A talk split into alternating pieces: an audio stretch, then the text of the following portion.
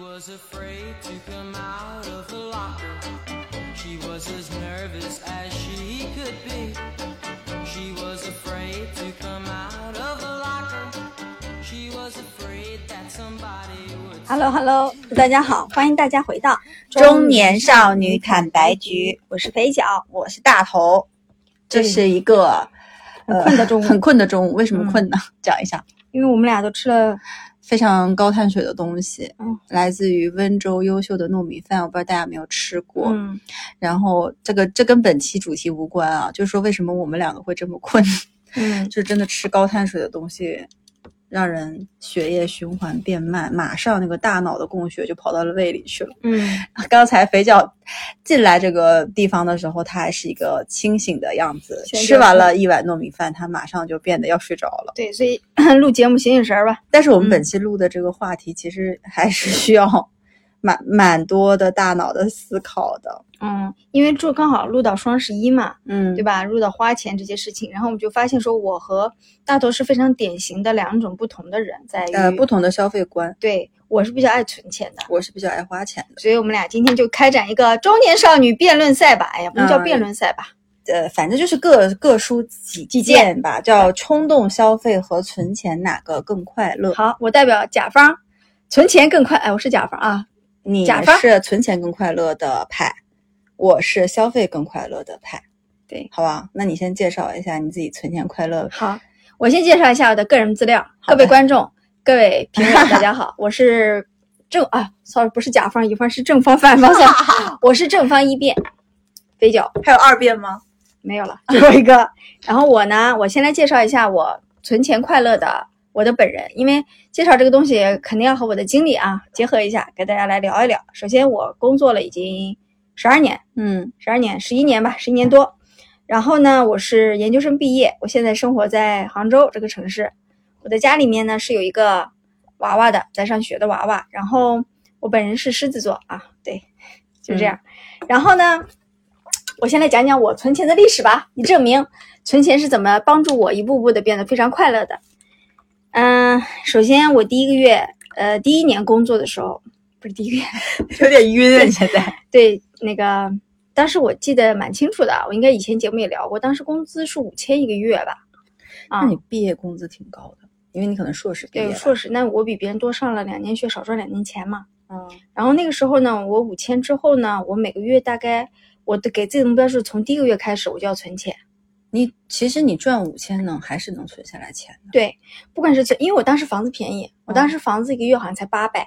啊、啊，那所以你能存下来现在不知道多少钱了，可能要两两两千多吧，我不知道。嗯但我当时一个单间嘛，我我每个月的房租是嗯嗯八六百到八百左右吧，我记得。嗯然后我呢就不不定的存，如果那个月花销比较多，我就少存点儿；花销比较少，我所以你当就多存点儿。时这个五千的工作就是在现在这家公司，对不对对对对对对。然后呢，呃，其实你会发现，当你存一年，你比如说你你五千，你一月总要花嘛，对吧？你一个月能存个八百一千，一年也存不了多少。但你就会发现说，当年终发年终奖的时候，这就是钱能存下来。对，这就是你一年中存款的高峰。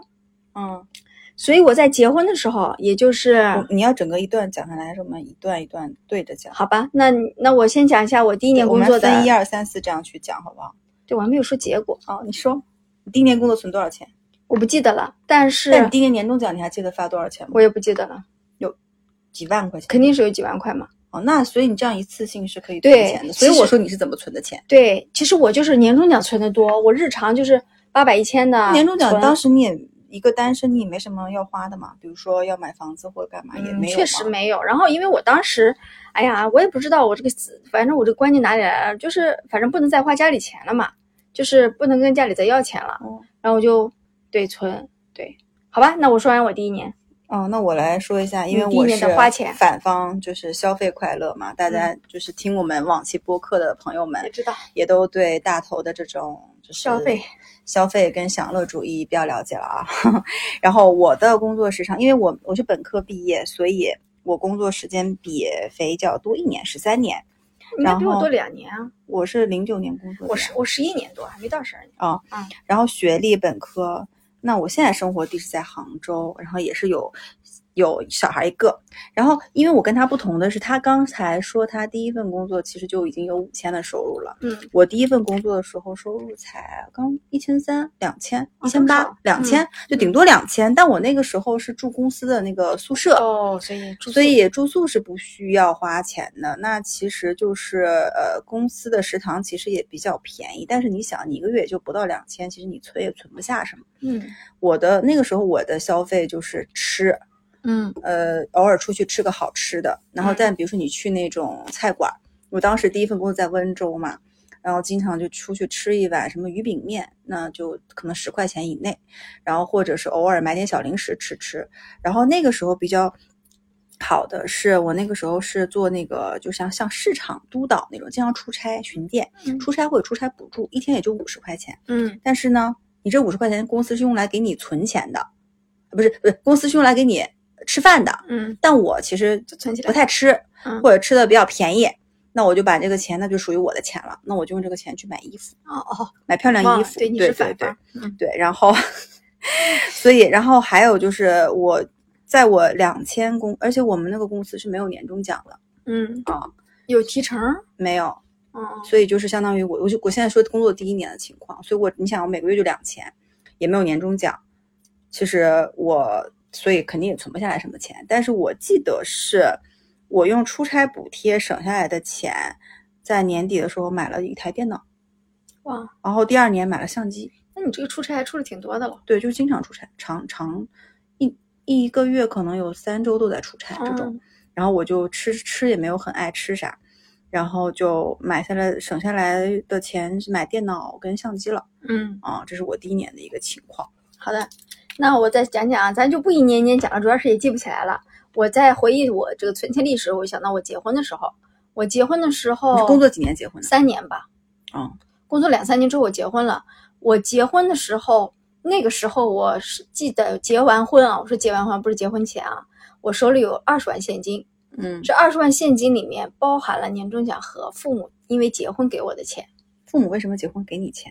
我们就是当时结婚不是两边会彩礼给点啊，就是呃就是，但是给的不多，因为我们这种家庭就是工薪家庭嘛，不会说特别可是为什么要给彩礼？这个是你那边的习俗还是他那边两边都给。啊？这样的啊两两边都给你们钱，对，就给一笔钱，这笔钱其实就相当于你这个小家庭的我们没有，原始收入啊我们没有。啊，好吧。然后我妈当时给了，呃，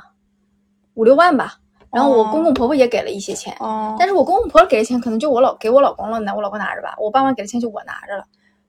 哦啊，那就是父母要都要给钱嘛。对，然后我就哇，又一下子变得富有了。所以我当时这二十万，我大概记得是二十万啊，但可能不到，那是用来买买什么？没有。存着呀。啊、哦我当时非常开心，我说天哪，我有好多钱。哦，哦，就是属于就是你平时可呃可劲儿可劲儿攒，但你想一个月几百几千，你攒一年也没多少钱嘛。嗯然后突然来了一笔大的，嗯然后当时我就觉得哇，这就是我一笔非常最大的积蓄。然后当时非常开心，当时有二十万现金在手里的时候。那我来讲一下从恋爱到结婚，好好的？，嗯就是因为我讲了，我前面几年的工资都很低，都是一直在两千、三千、四千，反正就两千、三千、四千这个左右跳，跳了三份工作，最后跳到了一份六千块钱的工作嗯上去。然后那个那一年开始有年终奖，但是第一年也不多。然后呢，我的前面工资因为也太低，基本没没存什么钱。然后我的享乐主义从那个时候开始就，因为那个时候我交了男朋友，就现在的老公，嗯然后我经常跟他一起出去玩儿，比如说去厦门玩儿，去海南玩儿，去乌镇玩儿，反正去周边玩儿。我其实那个时候没有去追求买很贵的东西，比如说贵的包包、贵的奢侈品没有，嗯，但是我会自己买衣服，呃，做美甲，就这这这就是这些啊，在自我愉悦、自我美丽的方面花钱，但我没怎么存钱，哎，我也不知道，我就没有存钱这种观念，嗯。所以在我们俩结婚的时候，双方父母是没有给钱的，嗯。但是我们俩结婚的时候，不就是要涉及到说买房子嘛？嗯。因为我那个时候其实基本上是我到那个六千块钱的公司的第一年，嗯所以我基本上没存什么钱。嗯，那首付基本上是我老公付的，嗯然后双方父母就是也没有钱，所以不也不会给钱，相当于我们那个房子就基本上是我老公第一套房子是他首付的比较多，那第二套、第三套的时候首付基本上是靠我，因为我是在结婚之后收入开始有大幅度的增长的，嗯基本上这么个情况。嗯，你继续。然后，但是因为我结婚的时候呢，没有买房子，因为嗯反正我老公家有一个祖屋吧，可以住，嗯 然后我就没有买房子，对吧？但是我会发现说，等我买第一套房的时候，那个时候大概离距我结婚又有一个一两年的时间了。我买第一套房，我主张买一套房的时候，这个时候我发现我的存款还也还是只有二十万，就那一两年间，我的存款没有任何增长，为什么就是花费在家里了？嗯，因为你工资肯定在增长嘛。对。那按你那你出去玩了吗？嗯，对，一方面出去玩，因为那个时候每年都会去国外玩，嗯出境玩；二是那方面，因为工资涨起来以后，很多东西你以前不敢买的、舍不得买的，就开始敢买、舍得买了嘛。比如然后说相相机什么的，我记得我那个时候是买过这些玩意儿的、啊啊，就是，但是我已经记不起来，我肯定买了一些乱七八糟的玩意儿，肯定也没留到现在。然后买买电脑吧，大概那讲道理，其实应该越存越多才对，但就很奇怪。然后加上小孩出生，就那个是因为我买第一套房的时候，小孩已经出生了，我发现哎，为什么在买房的时候我还是只能拿出二十万？发现我只能拿出二十万，还是你自己私自藏了一些钱，我们不知道的。哦，没有，是这样的，我拿完二十万以后，我可能还剩下了还有几万块的，就是涨是涨了，但好像涨幅不够，就是二十万拿出来买房了，对吧？嗯，也也不是很多哈，因为剩下的还是我老公出的。然后发现，哎，剩下来大概有个两三万、三四万块钱，就这样，我没有 all in 拿出我所有钱买房。你我问，哎，我中间插一下你，嗯，你当时多大？二十九，你当时有给自己人生，或者你有在二十五岁或刚工作的时候给自己人生说我要三十岁存多少钱这种目标吗？没有，但是我只知道我要存钱，我没有定那个具体。那那你现在或现在你有一个说我要在多少年纪存多少钱这样的一个目标吗？就我存钱是我我我说的不是虚无缥缈的啊，我知道，我存钱一直没有具体的数字目标，只有存钱这个过程目标。那你这个就不是始终就不会达到你的心理水对于我位线，你就不会获得。因为我是一个不爱计算的人，我之前听过一些播客里他们去讲说，一个人到二十五岁到三十岁应该存多少钱，然后一个人说，我觉得是存个二十万，存个三十万，至少自己心里面觉得，可能到三十岁我存个二三十万，嗯、心里面是比较知足的，就是觉得不会说突然，比如说没有工作，或者是交不上房租，啊至少能活个一年，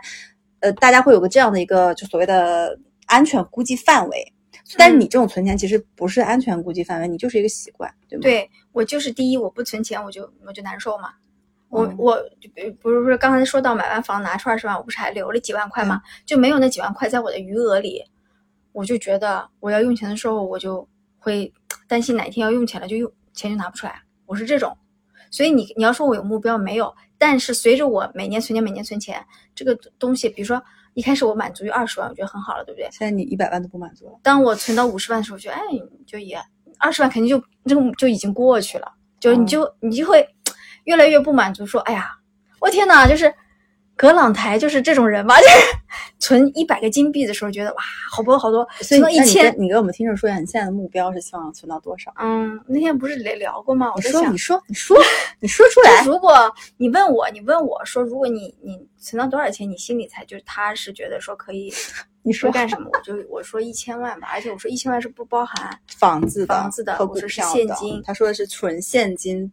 放在手上一千万。对，大当然我离这个目标，非常远，大家大但 是哦，是我太贪心吗？就是嗯，我希望一千万是让我能活到八九十岁的这种。呃，因为之前我们不是讲过一个，我有一个财务自由，所谓财务自由的两千万的同事嘛，嗯，但他的两千万是包含他的房子的。对啊，那房子不卖就住嘛，就不是钱嘛，在我心里，它就会有涨跌但是呢，我觉得很难，就很难现金到一千万，那他的财他已经自由了，对吧？没有人能自由，啊、真的。没关系我跟你说，马斯克也无法自由 我们接着说啊。啊。好，聊到房子以后呢，后来我发现我现金部分就不增长了，但是不是因为我那个，而是因为我开始拿钱理财了。嗯就是我我变成说，比如说我我我买房子，我就要贷款，对不对？贷款我每个月其实只要还那个利息和月供不就行了嘛？嗯然后你就发现说，呃，你你的存款就持续的投入这些东西里面去，然后我的存款就没有增长，但是我的资产增长了，嗯，我是属于这么个状态。但你这个资产增长，你也不算在你一千万里。那是前两天才定了一千万这个目标，之前一直没有呀。对，然后就发现说，哎，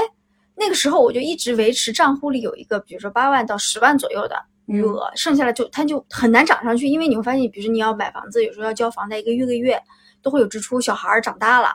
然后自己也有一些花费。我没有说刻意为了存钱，说有些钱不花，该花了我还是花嘛。但是，呃，但我会有一种感觉，就是哎呀，就是觉得自己这一年的存款都没有增长的时候，我心里还是会有点。可是不会呀、不舒服的因为你怎么着到年终的时候发年终奖都会有一个大的增长啊。那我就举个例子，比如说我，呃，当年借了一笔钱买了房子，嗯，然后你要还回去。对，哦，反正就是你这种大的增长，你会再用于投资出去。，对对，就是呃，因为你你首套房买完了，你再买二套房的时候，二套房的首付不就变高了吗？嗯，你变高了，你就要开始把各种钱拢在一起吗？我们两个真的完全不一样。对，然后我就发现说，后来我就问自己，为什么我没有存钱存款了？哦，后来我想了想啊，是因为我把存款都变成了这个嗯首付款了，嗯，对，所以就没有存钱了。嗯，就讲刚才那个肥皂讲到了，他常年要在银行卡里放个至少六万、八万到十万，他心里才会觉得这是一个基本的一个保障嘛。嗯，那我跟大家透个底，就是我的存款常年都没有在，常年除了那种呃，比如说发个年终奖啊，或者是。也就是发个年终奖吧，就会有一个存款数字的大幅增长以外，我常年的存款应该是在躺在银行里的这种存款，应该也就几万块钱，哦，几万。我说这个几万可能都不超过，反正不会超过八万就是了。嗯然后就几万，就就这真的是几万，嗯有的时候可能就是一万。对，然后嗯，因为为什么呢？因为我就是在收入比较高的增长或者职呃职业上升期那几年，的确就收入是有比较高的增长的。那我那个增长呢，我我用来买房了吗？我不太记得清了。你肯定哦，我买车，买车了我买车，因为我车换了好几辆，嗯然后呃，买房也是有扔一些钱进去的。然后我比较大的这种增长的钱，像年终奖这种，我都会用于两件事情。买包，第一件事情是买奢侈品，嗯第二件事情是去旅游。嗯那我跟大家讲，比如说，因为我跟我当时所处的行业跟工作性质有关，我当时所处的行业就是一个偏奢侈品行业，嗯然后我认识的品牌也好，渠道也好，也都是偏这种人，所以我会比较了解品牌跟款式，以及有渠道去可以买。所以我每年大概会为自己买一到两个大牌包包。然后，但是我基于奢侈品，就在奢侈品这块儿，我也就止止步于消费包包了，没有再敢往饰品和手表去前进，因为手表跟饰品再前进，可能一个手表和一个饰品就十几二十万。嗯，就我觉得我消费不起。然后这个是一个，然后第二个是说我把那个钱会用在旅游上，然后旅游其实真的是花费挺贵的，尤其是你出境嗯或者是你去躺躺那种好酒店。我那个时候就带全家人，我记得去泰国玩儿，或者去哪里玩儿，这一趟其实就要好几万。嗯啊，然后我觉得是这方面我我会会就消费的比较多。然后就是关于为什么买奢侈品，因为之前我跟肥脚其实有这方面探讨，包含就是身边的一些女孩儿啊，就是买买包包或者是不停的买买买，肥脚表示不理解，说你干嘛这样？就是因为嗯我们是完全不同两个立场的人，对，那就是我我现在说的是我之前买奢侈品的时候我那个观念啊，我不是不是我现在的观念，但我现在可能就没有那么想要买了。我那个时候就是就是非常的想愉悦自己，犒赏自己，嗯会有虚荣心的部分。嗯那是因为我觉得自己可能一年到头很累，我就是要犒赏自己，我就是需要一个可能几万块钱的包包，填满我自己的空虚跟虚荣心。嗯然后那个包包更多的就是成就了，呃，当时的我。然后我就感觉我当时跟着那个包包在一起，整个人变得会更怎么说，也不是更高贵吧，反正就更爱自己了。然后就觉得说，我值得它，它也就我值得这么贵的包包。然后，然后我也会因为这个包包就感觉说赚钱更重要，然后再再去努力工作，然后再去反哺回来，再买更好的包包，就这种感觉。然后我在买东西上，我我那我其实我有几年啊，我在买东西上，我我现在其实也是吧，我就不怎么看价格的，嗯，喜欢就买，喜欢就买，就乱七八糟的你也看到很多啊。比如说我去趟迪士尼，去环球影城，嗯买那些手办，可能就一次性出来就要买个三四千嗯啊，就是各种消费。就是消费被消费主义也不能说冲昏了头脑吧，加上上期我不是讲我双十一就买各种东西嘛，嗯也是一样的啊。然后还有还有一块儿比较大的开销，你知道是啥吗？美容啊和，医美。那你这两年才我没有，我前两年买做了个热玛吉，在热玛吉最贵的时候做了热玛吉。我靠，你知道当时热玛吉刚开始的时候多少钱吗？你猜一下，嗯你猜一下，几几万呗，几万？两三万三万八。哦，好吧，我做了个热玛吉，嗯，我在我在买包和做热玛吉中间，我选择了热玛吉。哦，那好像我这种大的支出是在我运动健身的时候，你记不记得第一年我和你运动的时候，我当哦，对，我还没有说我运动健身的支出。啊嗯运动健身，而且我买的都是 Lululemon。我家现在那个 Align 的那个螺杆裤大概有二十条，嗯然后内衣就我 Lululemon 上的消费，每年大概也都至少有个一万块钱差不多。那你得花给教练呢？然后还有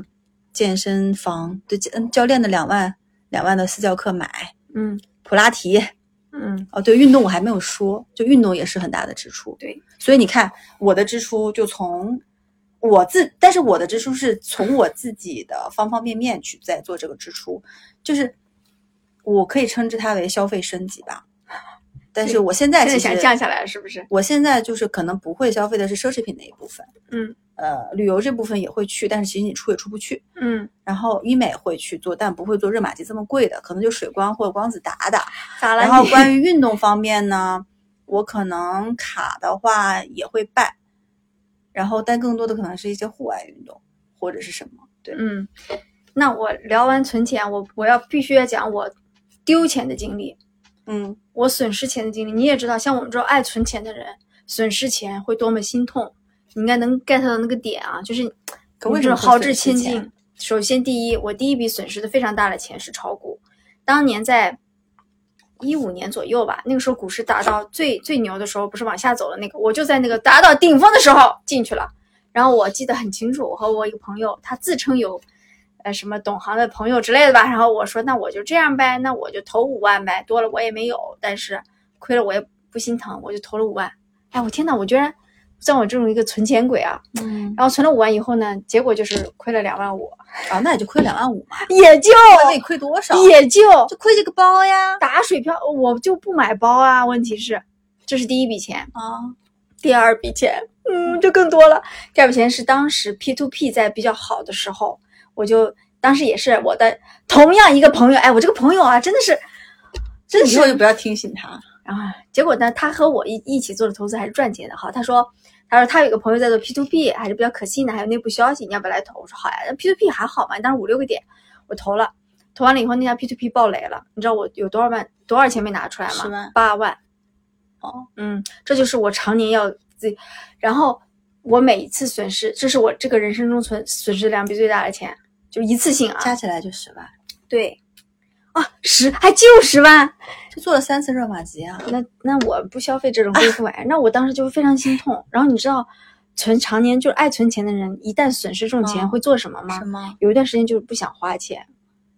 你现在不也是不想花钱吗？现在不一样，现在是另外一种心态。当年比如说，哦，那 P P to P 爆雷了，我有八万块没拿出来，然后大概后面有小半年时间，我就想说，天呐，我损失了八万，我不能再花钱了，我就我就会这样。所以你没有这种投资失败的案例吗？因为我不投资，我没有钱投资。嗯，也是我的钱都，我的嗯钱，要不然就是直接享享享乐到享受到了，要不然就是还没有。就我的钱大部分是在房子和股票里。嗯，然后哎，我就从此再也不做股票投资。我发誓，到所以到现在为止，那那四年也是比较年轻啊，比较年轻的时候，到现在为止，我就再也没有买过个股啊，我觉得不适合我。嗯但是呢，我投了几万块给我父亲，因因为我父亲也是一直在买个股嘛。嗯那当时你因为就后面几年，当你有了小孩以后，你就发现说，呃，家长就你给他们钱，他们有时候我爸妈就这种，他们就不特别愿意接受，比如嗯直接给钱的话，所以我变相是说，我说这样，我放一笔钱在你这里，你帮我投，你帮我买股票，因为我不会买，我就给他几万块，是亏是赚对我来说都无所谓。那笔钱我是希望说他不要，他们俩就不用用自己的养老钱做这些事情了，亏了赚了都行，我就变相是给他一笔钱。后来前前两天我爸来还说，哎呀，你那笔钱，这笔钱大概已经放在他那有十年左右了，我就觉得就就七八年肯定是有了。我其实一直也也都都没要嘛，因为他后来提起来说你给我那笔钱，我我赚到了多少多少，他说我我给你吧，我说不用，我说你你继续帮我投资，哦，就是这种钱我会有一些大笔的支出，是我在希望通过这种方式，反正给给父母一些这种那个吧，除了买东西之外，就给他们、哦直接给他们一些现金。那你什么保险这些呢？啊，保险我也有买啊，那保险就固定嘛，每每每年支出嘛。嗯对，所以就是我能问你个问题？您问，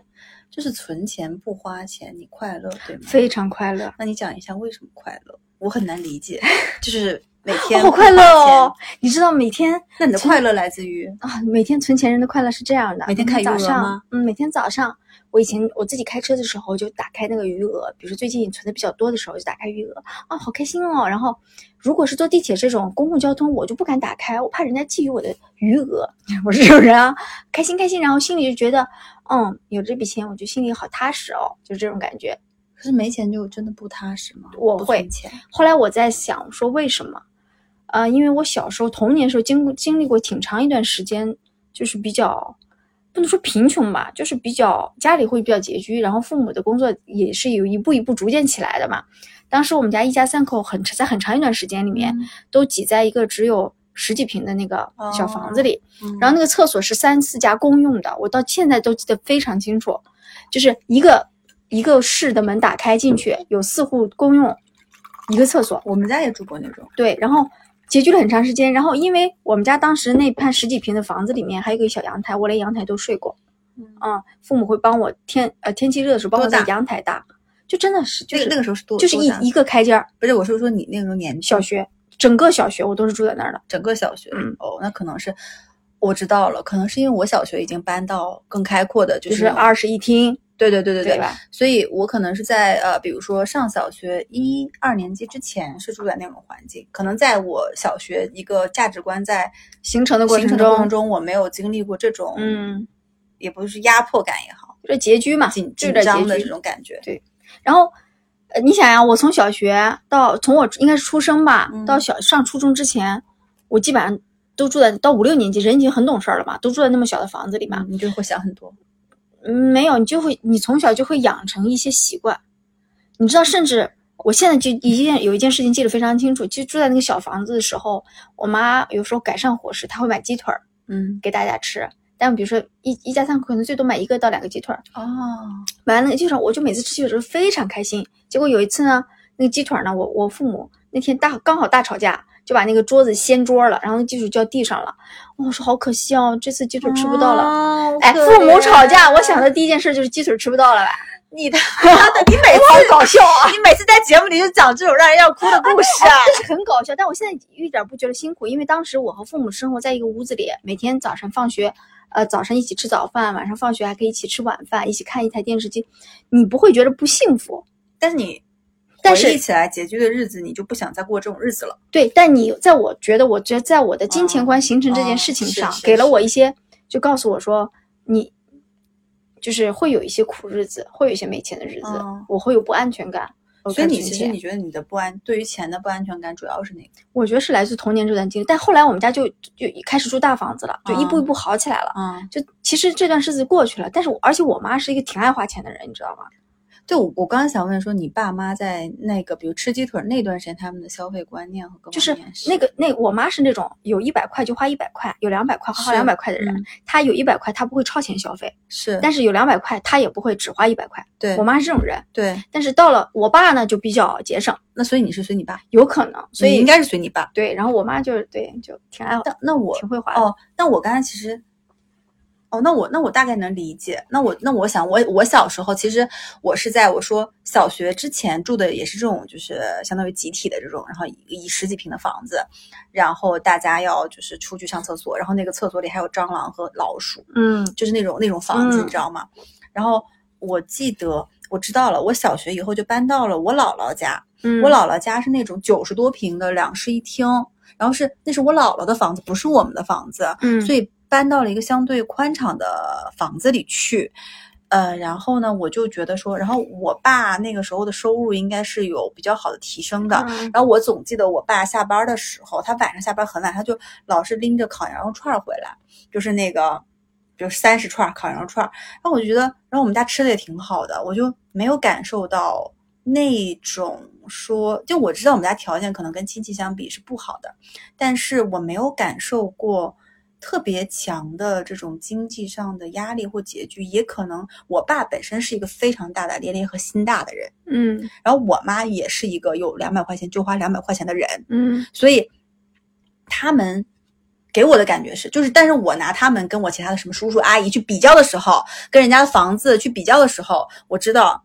我们家经济条件没有他们好。嗯但是你说，呃，说说他们俩对这个经济不乐观吗？我也我也觉得挺乐观，每天吃 就是因为吃的挺开心的，嗯每天吃的东西吃挺好的，然后每天哈哈嘻嘻哈哈看电视，所以我在那种环境里，加上我这个人，你说我心大也大，心小也小，就是我其实是蛮敏感的一个人，但我在这方面呢，我就没有感受到。要不就是我小时候开窍晚，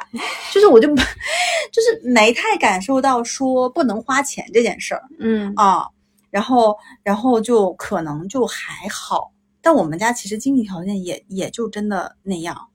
嗯哦。所以我你觉得是不是有一些这个年的多少有一点吧？童年会有，而跟父母的一些观念也是有一定的关系的。但是这个、就是，但我其实就你刚才讲到是存钱让你很快乐，对吧？就是你觉得是可以让你去有一些资本。那我花钱快乐，我觉得花钱快乐这个没啥好去说，为为啥快乐的吧？谁花钱不快乐？对，都对吧？但我觉得对我来讲，其实我刚才说的，我花钱比较多或比较呃消费主义的时候，就是我可能前面几年就工作上升的比较快的时候，嗯赚的一下子变很多。我其实我花钱主要是一个疏解压力的方式，以及说自己开心最重要。我是一直秉承着自己开心最重要，只有你自己开心了，你才能给你的家人、给你的孩子一个更好的自己。我这种感觉，然后我也说自己赚钱自己花没有问题，然后我也没有存钱的习惯。嗯就是就是就是开心，哦。但是其实跟我秉承一样的观念的人，应该也还挺多的。我觉得呢是这样的，就是，呃，因为我们这代人多数小时候的家庭可能都一般，哦，经历过一这样一般的家庭和不是非常富裕的生活的人，可能会走向两个极端，一个是你，一个是我，一个是我没，有正常一点的吗。就是咱俩不都挺正常的吗？或者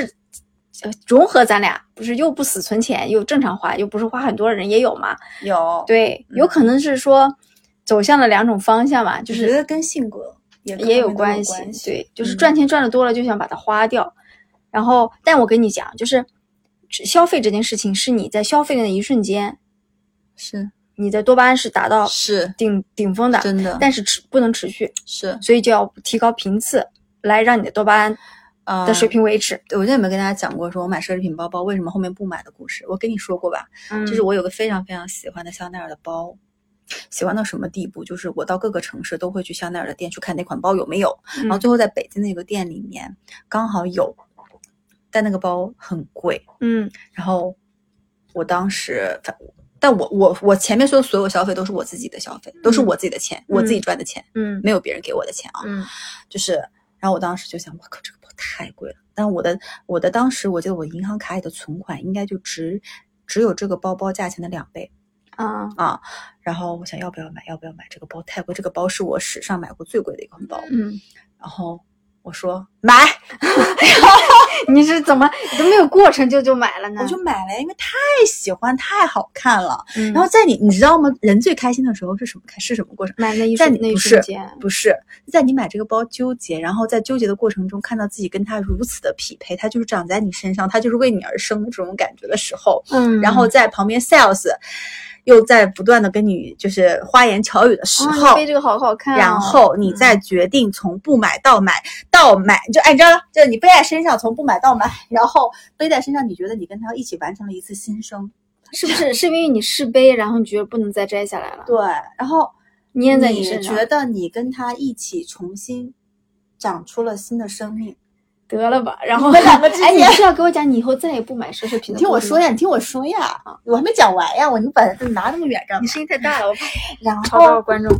然后我就买了这个包，对不对？然后你知道这种奢侈品店里的包包，它是包装的非常精美，嗯一层、两层、三层大箱子，还给你弄了个很漂亮的那个山茶花，然后你就拎着这个包拎出去，走在大街上大街上，你觉得所有人都在看你，呃，那个那一刻很开心。就有种自带 BGM 那种我感觉。我我对我在北京走，然后那是一个寒冷的冬夜，我一点都不觉得寒冷。然后我叫了个车，我还特意给自己叫了个专车。我就觉得说，普通的滴滴没有办法匹配我这个包，我必须坐一个专车回去，就是一个这种 office lady，就是一个成功的 beauty 这种感觉。然后回到酒店，然后我就跟我妈说，我说，因为我我老公和我妈知道我出去看包，知道我喜欢这个包，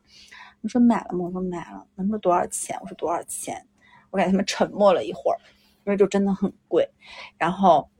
然后我把那个包拆开，然后又在在他们面前展示，然后我当时是开心的，对不对？然后我因为那个包特别的娇嫩，那个皮。我后面几天，因为它不能碰香水，不能碰护手霜，不能碰水，然后我就把它当成了我的宝宝，做就是比如说出去的时候，我我我不能让它去碰到其他人的身体，我也不能让它去沾染灰尘，我也不能让它去碰雨，我就把它呵护在我大衣的内侧，然后盖着它。嗯，然后比如说去玩的时候，坐船的时候，我也不能让它擦到任何身边的物体，我就每天就这样抱着包，然后我就就很宝贝它，就是宝贝到就是你觉得它有点绑架了你，嗯。就它应该为你而服务，但是呢，我就是因为带着它，我的我没有办法全情的投入到游玩当中去，嗯。那我当时就觉得说有点不开心，然后后面的话，我就这个包就因为它我太宝贝它，我又担心它出去擦了揉了，我就不敢背，我就不敢背，不背之后呢，两三个月过去，我就忘了我买这个包这件事儿。但我说钱怎么少了这么多？我买那个包，那个包呢？那个包在那儿，我为什么不背呢？因为它太娇弱。那后面呢，我的观念就转变了，我说拿出来背。两天就背，后来我在下雨天背过，还把它放到过地上，还怎样？发现那包也没什么，就它其实很耐操。然后我就就背，但是我的感觉就是这个包买完之后的当下的前面的一两个月我是开心的，后面这种开心就没有了，就无法再持续，除非再买一个包。也没有。我就因为经历过这次这种心情的跌宕起伏，我后面就是说，对于买包这件事情，就是一个非常非常保守跟谨慎的态度。我不太会去买这么贵的包了，买那种便宜一点的包，我可能随便背背，我也不当回事儿。我觉得包本身它就是你的奴隶，它应该为你，它被你奴役，应该不应该让他来奴役你。就但现在，就我我前两天不是刚买一个包给同事吗？那同事拿到那个包的时候，他说：“哇，这个包这个皮很娇弱吧，小羊皮。”我说：“没事儿，耐操，没事儿，你不用不用怕，你背它。”他应该是被被你奴役的，然后这个同事吓死了。嗯，然后就是自此之后，因为我觉得包带给我的这种快乐快乐的感觉的持续性，或在我脑海里的留下这种持续性，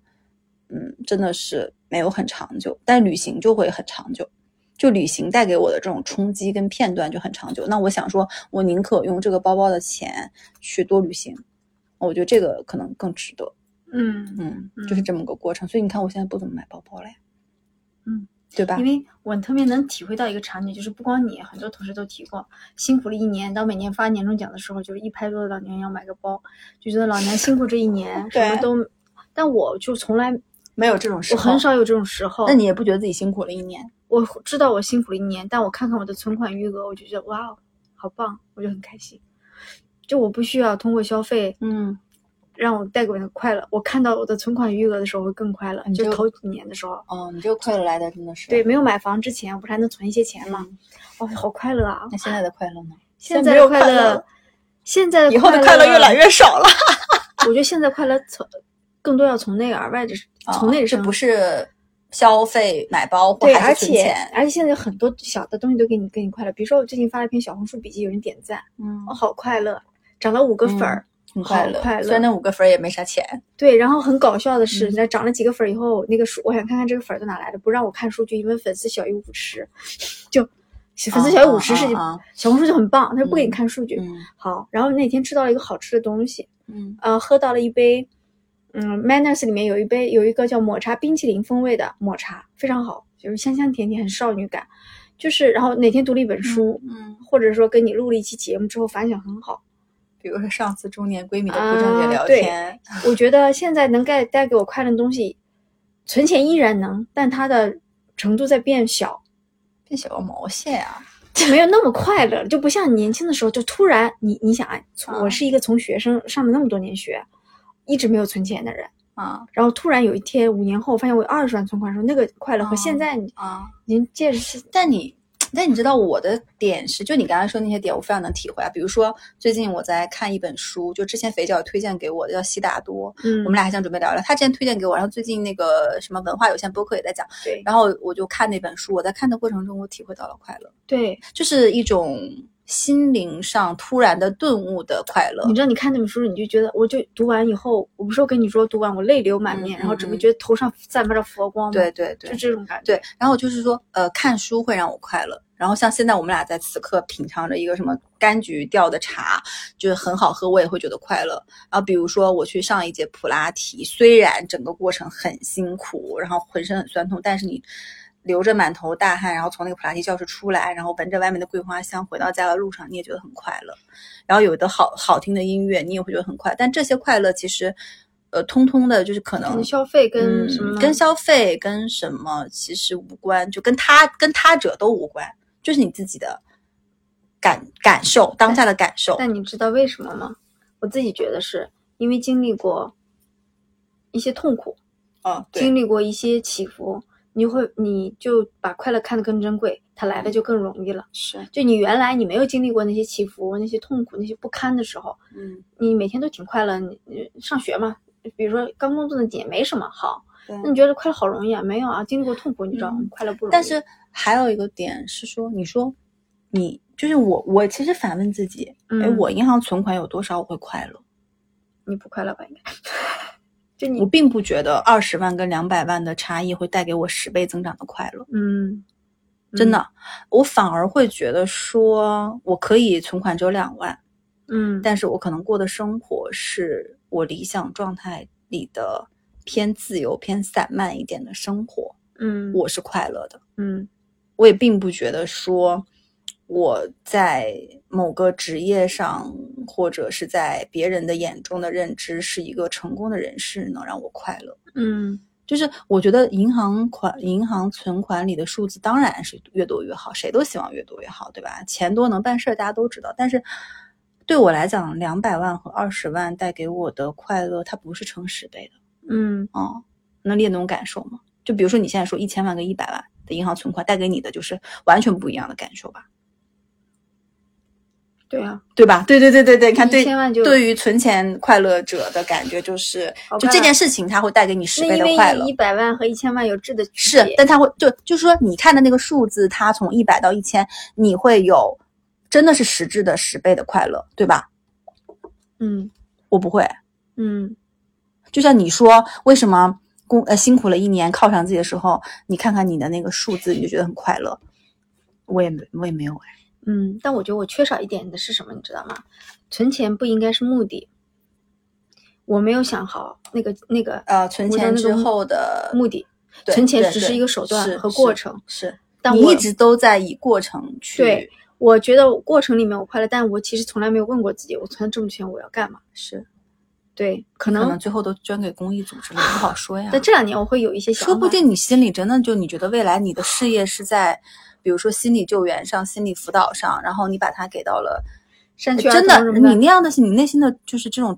你真的真的不好说，你别以为你 哎，你葛朗你那个肥肥脚葛朗台一生，最后小抠了一生，然后最后钱用于在他的一个嗯理想的事业，这真的我不好说的这个事情。我突然觉得自己的形象伟大了起来，哎，对对对，有没有？我觉得很有可能。嗯，所以其实我们俩今天聊的是我代我们俩代表了不同的消费观和存、和金钱观吧我觉，得不同的观点都没有没有正正确或对，给大家一些只是人生经历的分享吧，对对对也没有在只是说什么人或者是怎么样，对对我觉得就是一个纯单纯的分享，对对，都好不针对任何人，只要你有你自己想想就是明白我觉，得只要你快乐，嗯，快乐是最重要的，快乐至上。哎，只要你快乐，嗯好不好？好，那我们这期就聊到这儿吧，嗯，好，那就欢迎大家收听我们的节目，多多订阅我们的节目，给我们留下你的评论或你的观点，我会在小宇宙发起个投票吧。发起个就是你觉得存钱快乐还是消费快乐，然后看一下大家的一个反馈，然后喜欢我们的节目欢迎订阅，想跟两位主播深度交流，欢迎加入我们的微信听友群，搜索“坦白”的拼音“坦白零三零三”。好吧，本期节目到这里结束啦，下期再见，拜拜，拜拜。